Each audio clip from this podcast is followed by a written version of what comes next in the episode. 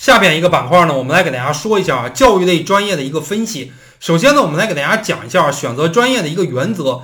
选择专业的话，其实主要就是这两大原则。待会儿我们会给大家来讲教育类的各个专业啊。专业的选择原则，第一个就是选择一个自己相对喜欢的一个专业啊。大家不要看这个名称来选专业。大家如果觉得啊，高等教育学就特别特别的高端，小学教育专业就特别特别的低端啊，高等教育学以后都进大学，北大清华，小学教育专业以后都都进小学。我告诉大家，现在小学教育专业的这个就业比高等教育学专业的这个就业好得多啊，专硕比学硕好得多。所以千万不要这个望文生义啊，千万不要看这个名称来选这个专业。选择专业的时候呢，选择自己一个相对喜欢的专业。待会儿我我们会给大家来介绍这些专业。第二个方面呢，就是选择一个录取人数相对来讲多一些的专业。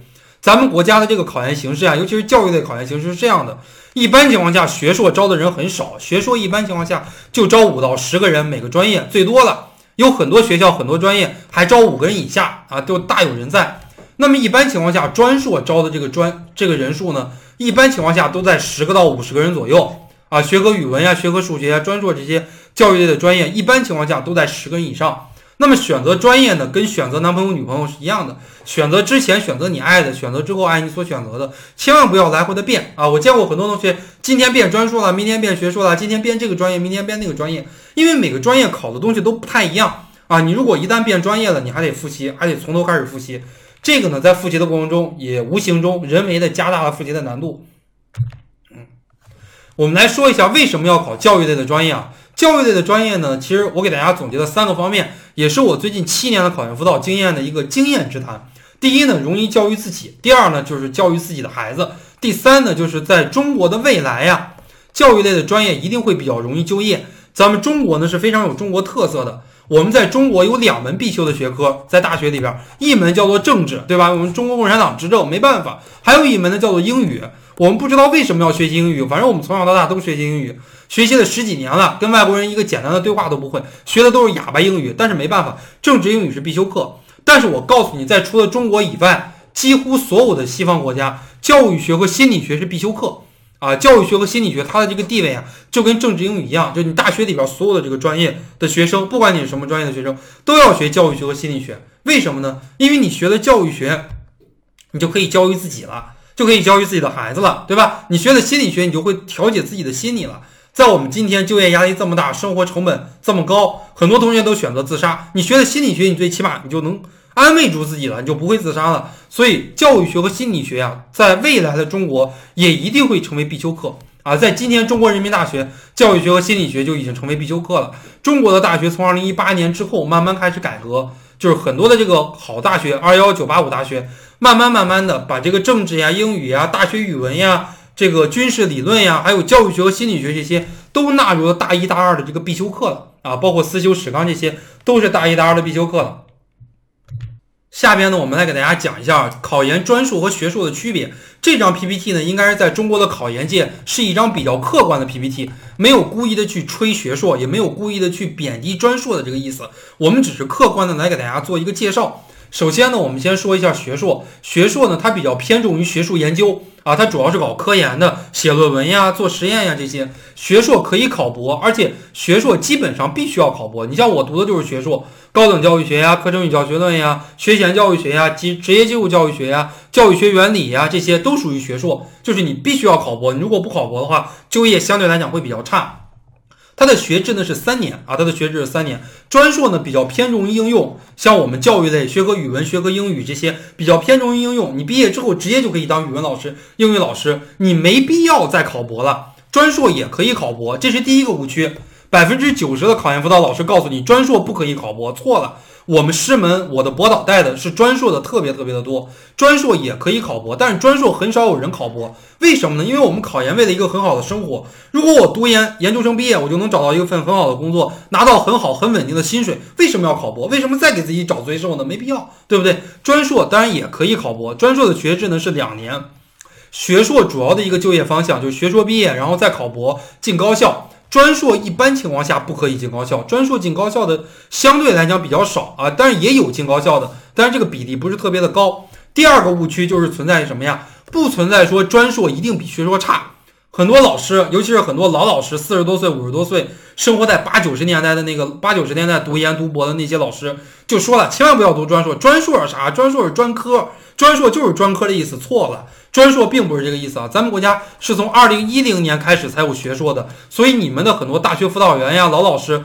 二零一零年以前研究生就毕业了，他不懂什么是专硕。专硕咱们是是咱们国家面向二十一世纪这些挑战。不再要求这么多搞科研、做学术的这些人人才了，我们需要一些专门应用性的人才。比方说，老师读一个专硕，哎，老师中小学老师不一定要博士呀，中小学老师硕士就可以了，读一个专硕，然后去中小学教书。比方像会计，哎，我学一个会计，我做账，我报税，我干嘛要博士呀？不一定要博士，但是本科又不够，哎，我读一个硕士就可以了。比方像新闻，我当一个主持人，我采访一个人，我干嘛要博士学历呀？我没必要有博士学历，我读一个硕士就够了，本科又不够。哎，所以我们国家才出现了这个专硕，就是一些应用性比较强的领域才配有专硕，并不是说所有的学科都配有专硕，不存在说专硕比学硕一定好考啊。专这是第三个误区，专硕呢考的是英语二，学硕考英语一，所以说很多人就说了，专硕比学硕好考，仅仅仅单单是存在于英语比较好考。比方我举个例子，呃，拿文学专业举个例子吧，文学专业有一个专业叫做现代汉语，对吧？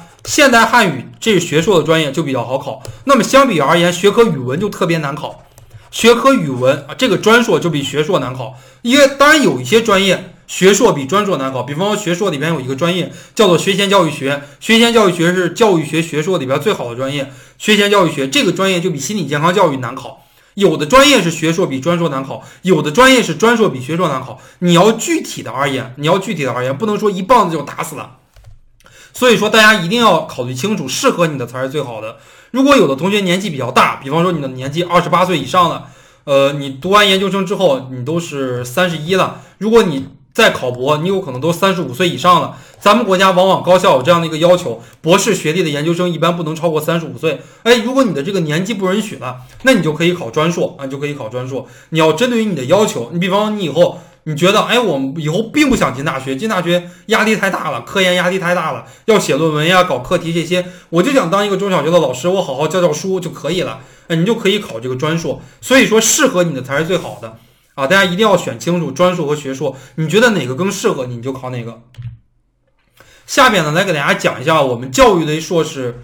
就业的一个大概的方向啊，这只是一个大概的方向，因为我硕士已经毕业了，我见过我身边的很多同班同学来就业，我带这个硕士研究生带了也有六七届了，我们有三四届的学生也已经就业了，我只能跟大家说一下大概的这个就业啊，因为文科的话它不确定性很多啊，文科的这个就业有很多方面的影响因素，比方说第一个影响因素就是你父母是谁啊，你如果你父母特别有能力，能给你安排工作，但是这个更好了。第二呢，就是跟自己的能力有关。对吧？第三呢，就是跟自己的机遇有关；第四呢，就是跟自己的导师有关啊，这个很多很多的关系。所以说，文科生跟理科生不太一样，理科生可能学的这个专业，那以后那没办法，就只能去华为了，或者说只能去 IBM 了，只能去惠普了这些企业了。但是文科不一样啊，文科的这个就业相对来讲呢会比较广一些啊，就业的影响因素相对来讲也比较多一些。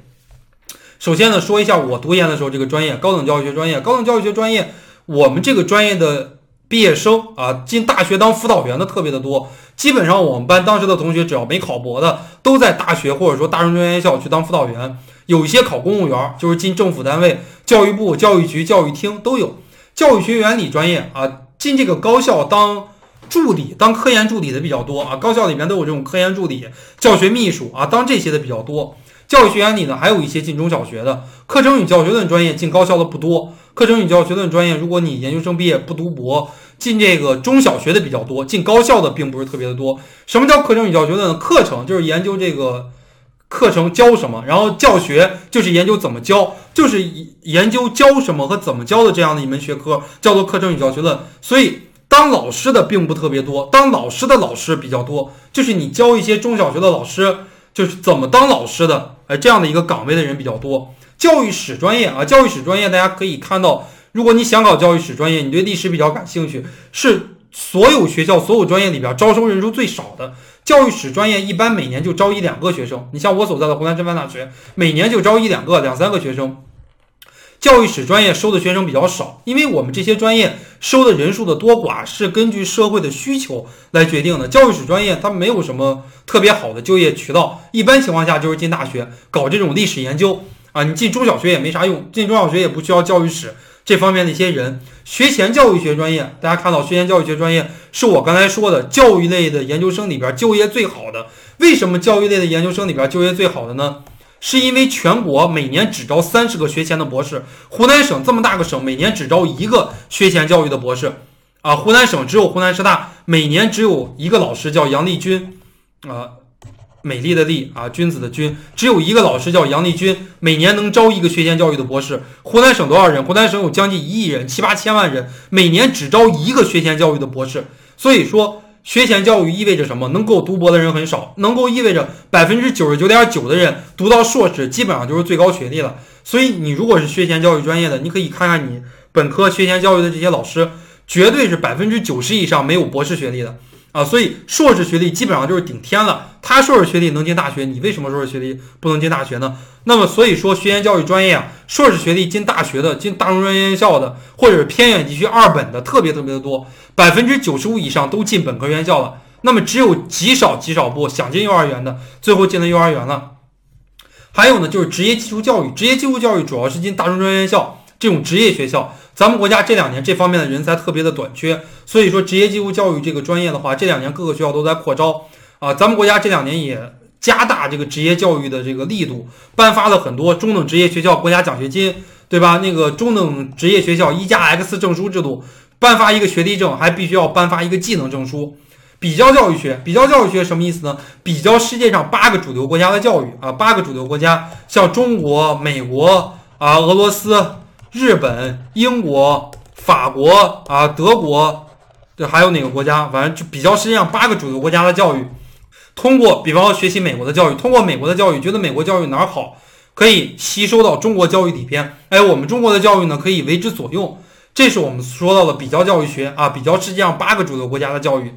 好，需要的英语比较好，或者说你需要一个第二外语，日语呀、俄语呀、韩语呀，这个比较好。比较教育学以后。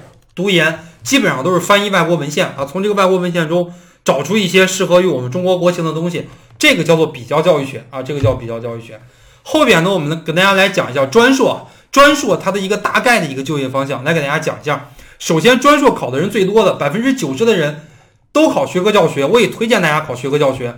我们首先看一下学科教学啊，学科教学英语，学科教学语文，学科教学思政啊，学科教学还有历史，学科教学还有也学科教学还有生物，学科教学还有物理，对吧？学科化学，学科教学还有美术，学科教学有化学，就是你只要能够教出来的学科，基本上在我们的师范大学里边都有学科教学这一类。学科教学呢，一般分属于各个学院，比方说学科教学语文，它不属于教科院。刚才我们说了，这一张 PPT 里边。往往都是分属于教科院啊，往往都是分属于教科院。而学科教学呢，这一个 PPT 里边，这些都是分属于针对性的学院。学科语文就在文学院，学科英语就在英语学院，学科思政对吧？就在这个公管院或者是马克思主义学院。学科音乐就在音乐学院，学科生物就在生科院，学科历史就在历史学院，学科物理就在物理学院，学科美术就在美术学院，学科化学就在化学化工学院啊，是这个样子的。就业方向一般情况下就是中小学老师，百分之九十以上，一般情况下都是当中小学老师。大家不要觉得啊，我研究生毕业才去当一个中小学老师，在今天能当一个中小学老师很难的。在我们很多县城里边，在咱们国家很多县城里边，一些高中都需要研究生以上学历了，本科学历根本就不要了啊。高中、初中往往现在都是这个样子的，所以你能当一个中小学老师，能够稳稳当当的当一个中小学入编老师，特别特别的难啊。咱们现在有这个校园招聘啊，有这个校园招聘叫校招，就是你现在不用考编了，以前要考编。咱们现在有很多好学校直接校园招聘，学校来校园里边来招聘，往往是这些专业特别好就业。这些专业差不多到了研二，呃，到了研一下学期或者研二上学期就签订实习合同了，就这个就要你了。你到时候毕业之后到这个学校，只要能顺利的拿到毕业证和学位证，直接就给你带编，当地教育局直接就给你编，那就不用再考编了。考编比较难。你还要跟本科生去竞争，这就是我们为什么要读研，读研的一个好处。好，后边我们说到小学教育专业，小学教育专业的话，主要以中小学为主，很多也进中学，也进高中的。个别情况还能进大学。比方说，我举个例子，毛主席的母校叫做第一师范，湖南第一师范学院，对吧？叫第一师范，所有的专业都是小学教育这一个专业。湖南师范，湖南第一师范没有别的专业，全部专业都是小学教育这一个专业啊。所以说，有一些小学教育专业毕业的，有可能也会进这种大学，都是有可能的。所以我刚才跟大家讲了，不要这个望文生义啊，不要你看高等教育就一定进大学，小学教育就一定叫进小学，不一定啊，不一定。学前教育，学前教育有专硕有学硕，大家看一下，学前教育学带学的是学硕，学前教育不带学的这个叫专硕。毕业之后差不多五十比五十吧，百分之五十的人能够进一些大专院校，进本科院校的很少。另外的百分之五十呢，进这个幼儿园进的比较多。还有一个呢，就是教育管理啊，教育管理它有要求，教育管理必须要有三年工作经验才可以报考。就你应届生不能报考，往往就是一些中小学的老师呀、校长呀、书记呀、年级主任呀这些。啊，来报考，报考了之后，其实学不到太多的东西，但是有这样的一个文凭，有助于以后更好的去晋升。有一些中小学的校长当几年校长不想当了，去教育局，比方说当个局长、副局长、科长，哎，往往是这样的一种情况。心理健康教育就是在我们高校、中学、小学、幼儿园当心理咨询师，一般的话，这种心理咨询室的心理咨询老师都是心理健康教育专业毕业的。现代教育技术什么意思呢？比方说。我在这儿录课，哎，我们前面有视频，我们这边有音频，我手里边还有一根激光笔，对吧？我激光笔可以在 PPT 上随便乱画。那么我们后期会有一个老师把视频、音频，然后这个 PPT 高速同步。比方我在讲课的时候有喝水、有咳嗽，哎，都给剪掉。关于教育方面的、关于技术方面的、关于计算机方面的，这个叫做现代教育技术啊，现代教育技术。最后呢，我送给大家一句话。在中国，并不是说专业决定你就业，有本事你别想这些，别想乱七八糟以后就业的事情。我告诉你，研究生的就业，不管是任何专业，一定比本科生的就业要好，而且会好很多。所以说，呃，是你未来很多很多的综合因素决定你的就业，并不是你的纯专业决定你的就业啊！你千万不要没考上研呢，你就在思考啊，我以后这个专业好不好就业呀？怎么怎么样？我告诉你，你考不上研的概率是百分之九十五以上，同学。我们现在二幺幺九八五院校的一个报录比都在二十比一以上，没有少于二十比一的。二幺幺九八五院校，你不要觉得哇塞，二十比一好难呀，怎么怎么样？你去搜一搜，二零一九年年底刚刚过完的这个国考，国考的这个比例一千多比一，最高的岗位四千多比一，将近五千多比一，平均的一些市级以上的岗位都是一千比一的这个比例。所以说，我们考研是最容易的啊，我们考研相对来讲是最容易的。考研比高考这个比例还低一些。高考，比方说举个例子吧，河南省，河南省有一百万考生，每年高考一百多万考生，能够上得了二幺幺的最多就是五千个考生。因为河南省没有什么二幺幺的学校，河南省只有一所二幺幺大学，就是郑州大学。郑州大学每年收两千到三千个人，然后剩下两千到三千个人可以到外省去读二幺幺九八五。郑河南每年只有五千个人能够上得了二幺幺九八五大学，那么这个比例两百比一。高考考上二幺幺九八五的概率两百两百比一，那么你考研考上二幺幺九八五的概率二十比一，所以说考研这个比例相对来讲还算是比较高的。但是呢，你仍然有百分之九十五的概率考不上你的这个第一志愿。你千万不要想那么多有的没的啊！你先考上了再说。你想想，你考上了，你都是那百分之五，社会上那百分之五的佼佼者，你的就业能差吗？你的就业肯定差不了的。